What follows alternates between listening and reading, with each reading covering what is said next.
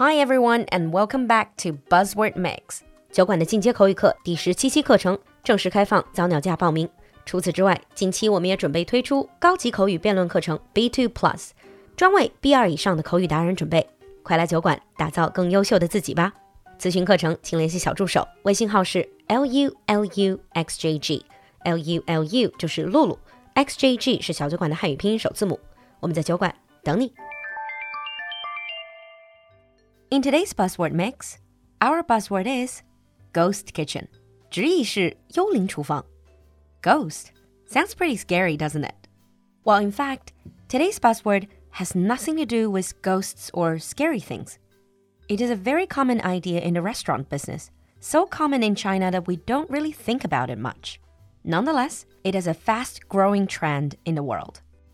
A ghost kitchen is a professional food preparation and cooking facility set up for the preparation of delivery-only meals. 所谓的幽灵厨房，其实就是专门为餐厅或者虚拟餐厅烹制准备 delivery-only meals 外卖专属餐食的这样的厨房。换句话说，就是只做外卖的这种厨房。The term ghost kitchen was first used in a 2015 NBC New York article. 英文里的 ghost kitchen 这个词最早是出现在2015年的纽约。The original article was actually critical of ghost kitchens in New York City, where restaurant owners were found in an investigation to be listing their restaurant under multiple different brands on delivery apps. 其实最早提到 ghost kitchen 是有贬义的，是说这些开餐馆的会在不同的地点准备他们的餐食，然后在各大外卖平台挂在不同的品牌名下进行出售。 Back then, the problem with this is that several of these locations were non-retail food processing establishments, which did not have restaurant permits to sell food directly to customers. 当时这个 ghost kitchen 的主意之所以会被人诟病，是因为那些加工食物的地方有很多是没有餐饮许可证，不能进行 retail food processing 零售食品加工的。But in the following years, ghost kitchens have emerged as a business model in response to the rapid growth in consumer demand for restaurant delivery meals. 不过，虽然最早出现有这样那样的问题，但是幽灵厨房这样一个商业模式，在接下来的几年间却是飞快的发展成型。这主要是因为消费者对外卖需求的增多 （consumer demand for restaurant delivery meals），as well as the rising use of third-party delivery apps，还有越来越多的第三方外卖送货平台。 And it's also because with ghost kitchens, you don't have to rent a space in the urban centers where there's a lot of food traffic. Therefore, restaurants can significantly reduce their costs. 同时，也因为通过幽灵厨房，就不用考虑餐厅的选址，不用去付人流量大的商圈的这种高额的房租，所以极大的缩减了餐饮业的成本。At the same time, with ghost kitchens, there is no need for front of house staff, renovations, and paper menus. Everything is online. 而且在人工方面，也不再需要 front of house staff 外场人员，呃、uh,，for example like waitresses, cashiers.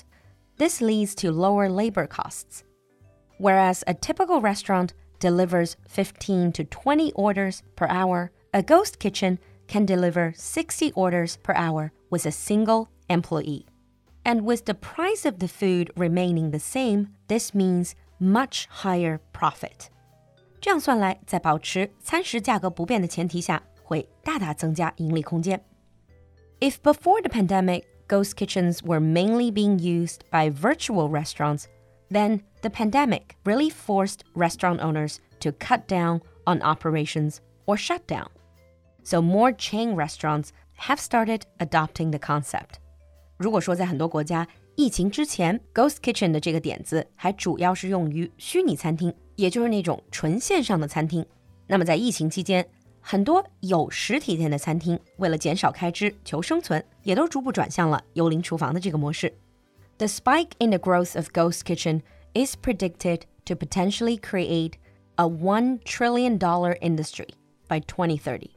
预估到二零三零年，幽灵厨房将会成为超过一万亿美金的产业。But I'm sure still some of you are confused because in China right now, pretty much every restaurant would cooperate with delivery apps like Ele.me or Meituan, and you will see these delivery men go to the restaurant to pick up your orders. How is it different? Well, then let's take a look at three different types of ghost kitchens. The first type is called incubator or pop up ghost kitchen. 第一类的幽灵厨房被叫做孵化器或者快闪厨房。This is usually connected with a traditional restaurant but focuses primarily on online orders and deliveries. 它们通常是附属于一个传统的餐厅，只不过它的这一部分是专门负责外卖菜品的准备，和堂食的菜品分开，来保证最高的效率。The second type is called kitchen pod。中文里好像没有一个很固定的翻译，可以把它理解为 集装箱厨房。This is usually for an operator looking to launch a ghost kitchen as fast as possible and on a very low budget. Kitchen pods are small shipping containers. 你听的没错，其实就是一个小的货运集装箱，with kitchen equipments inside. So they can be transported to different places and they can also work as an independent kitchen. And the third type, and this is the most well known and successful ghost kitchen model. This is called commissary or shared kitchen.